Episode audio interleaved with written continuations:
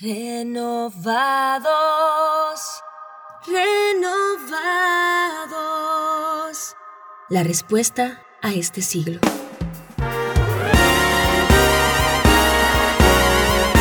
Bienvenidos a Renovados, La respuesta a este siglo. renovando nuestra mente.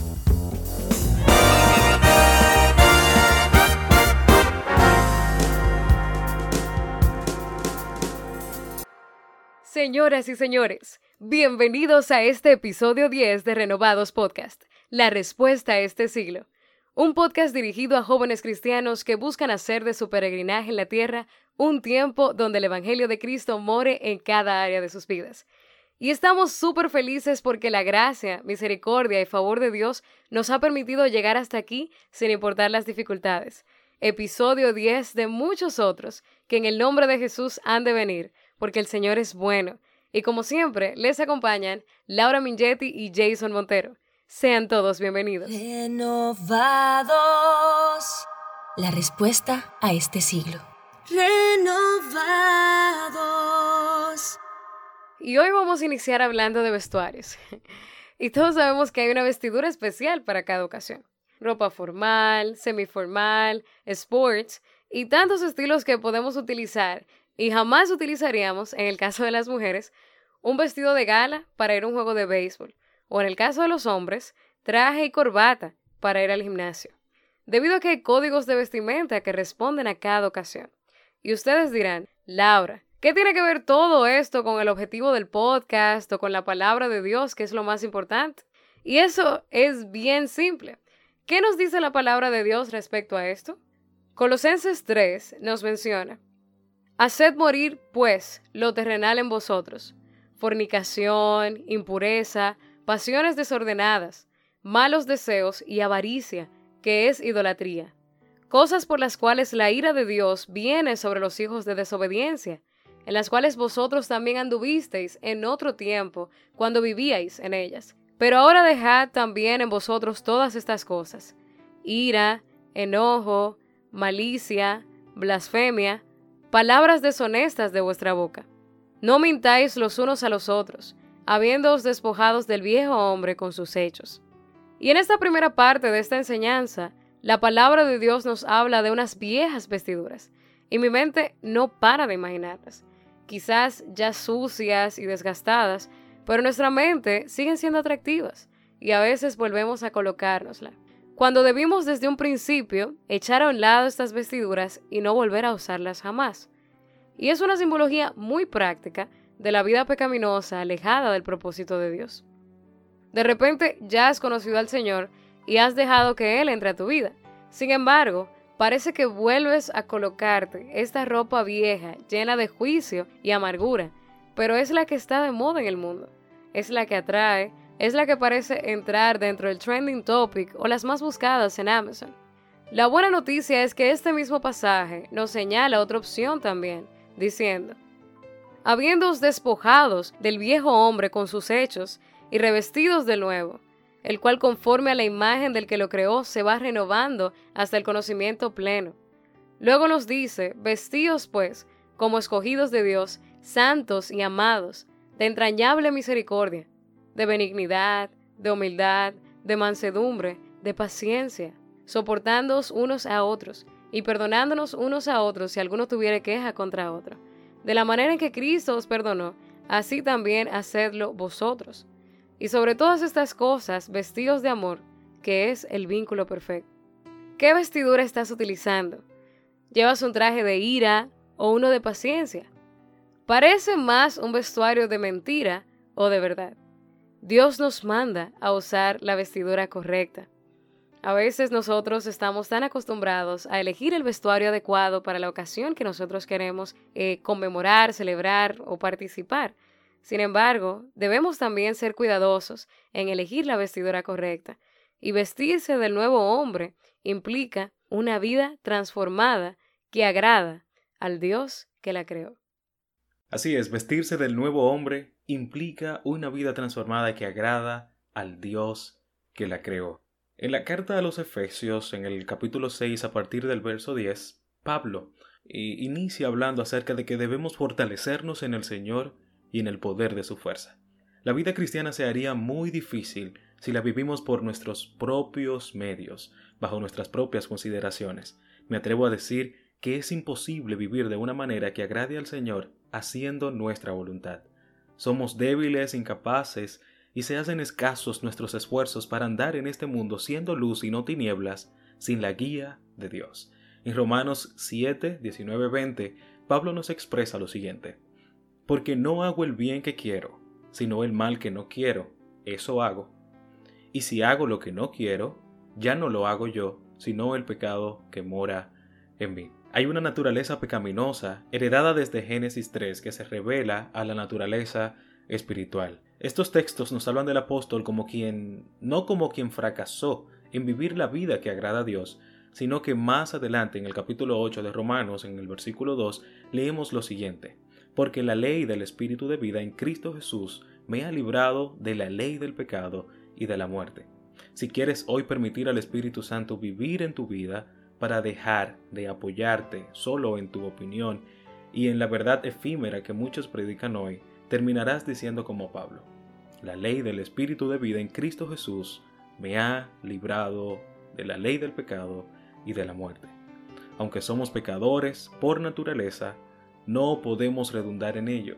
Debemos renunciar al pecado porque nos aleja de Dios y la práctica de éste pone en cuestión si le hemos conocido y si somos creyentes genuinos. Primera de Juan 3, 9 nos dice todo aquel que es nacido de Dios no practique el pecado, porque la simiente de Dios permanece en él y no puede pecar porque es nacido de Dios. Es por eso que para caminar honrosamente delante del Señor y obtener la victoria en medio de la guerra espiritual en la que nos encontramos, basándonos en Efesios 6 a partir del versículo 10 en adelante, somos llamados a fortalecernos en Él, en el poder de su fuerza.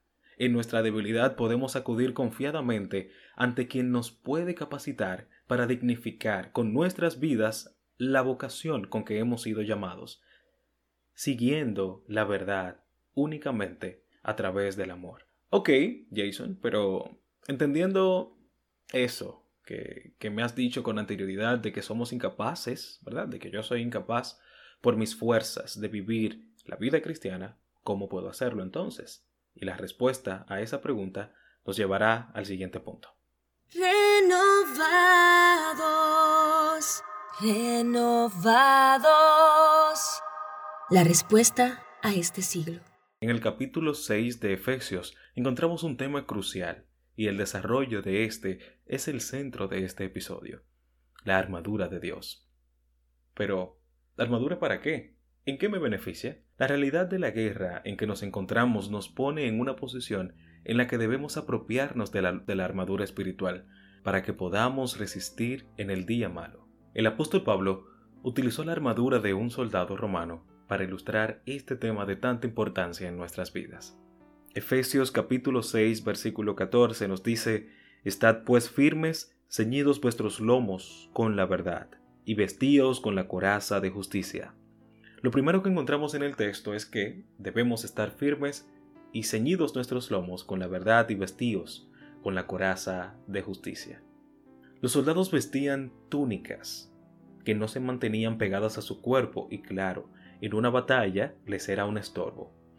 Por esta razón, se colocaban un cinturón que tratara de atar todos esos cabos sueltos de esa prenda de vestir que utilizaban, y la coraza, coraza de justicia, era un objeto hecho de cuero, y tenía como función proteger el torso, corazón y otros órganos vitales del mismo.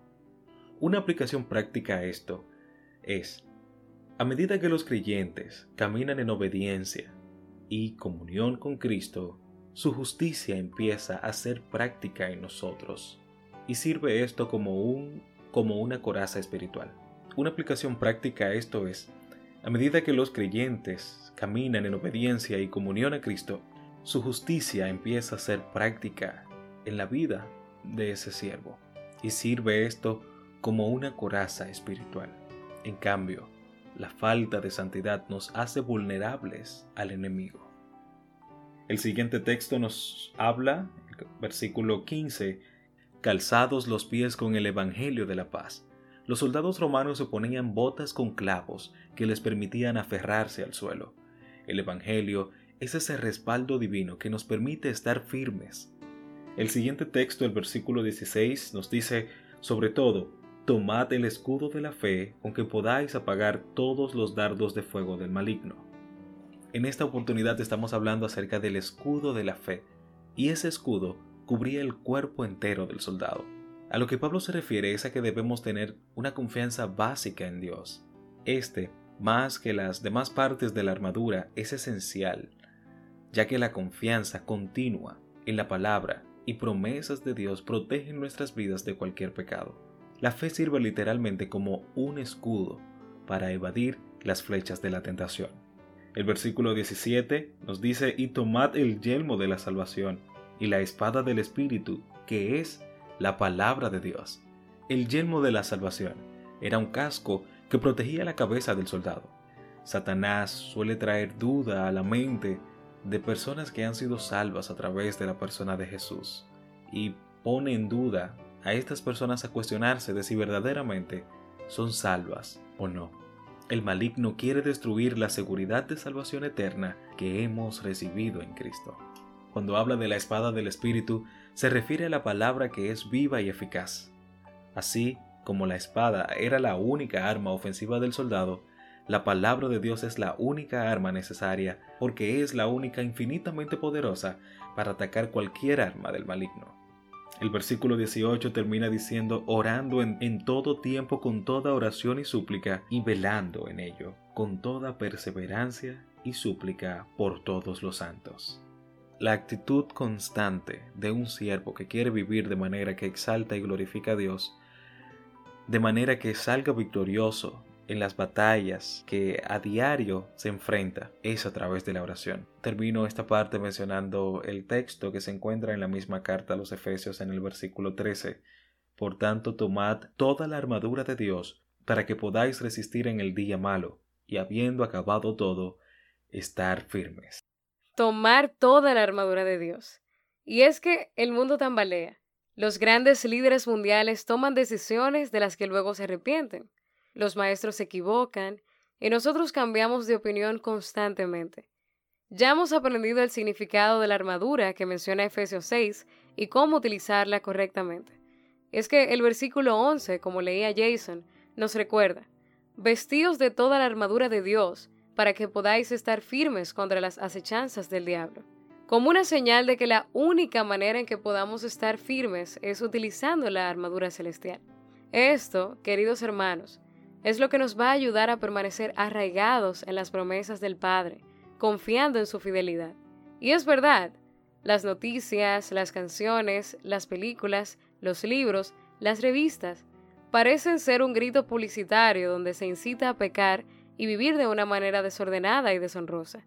Pero no hemos aprendido así de Dios, y el solo refugiarnos en su palabra, vestirnos de su armadura, es lo que nos hace resistir ante las tentaciones de este mundo. Bien es cierto que la juventud, en su desconocimiento, en ocasiones es muy afectada por la indecisión y la inestabilidad, pero hay una frase que me gusta mucho y que siempre la comparto con los jóvenes de mi iglesia, y es la siguiente. Es posible ser jóvenes y servir a Dios. Es posible elegir la luz sobre la oscuridad, la libertad verdadera sobre la esclavitud y la justicia sobre la impiedad. Pero no hay una fórmula mágica que nos haga lograr estas cosas. Solo Cristo, solo Cristo, solo su sangre preciosa es capaz de renovar nuestra mente y hacernos vivir en plenitud con Él. Necesitamos buscarle, utilizar las vestiduras que nos ayudarán a permanecer firmes y sobre todo rendir nuestros corazones a Él. Que mientras el mundo grite promoviendo el pecado, nosotros podamos exclamar el amor y la bondad de Dios. Estamos agradecidos enormemente con Dios por darnos la gran oportunidad de grabar este episodio 10 de Renovados Podcast. ¿Qué ropa decides utilizar? Hemos llegado a la parte final de este episodio. Les invitamos a seguirnos en nuestras redes sociales como Renovados Podcast y recuerden suscribirse para recibir otros episodios como este. Hasta una próxima entrega de Renovados Podcast. Bye bye. La respuesta a este siglo. Renovados.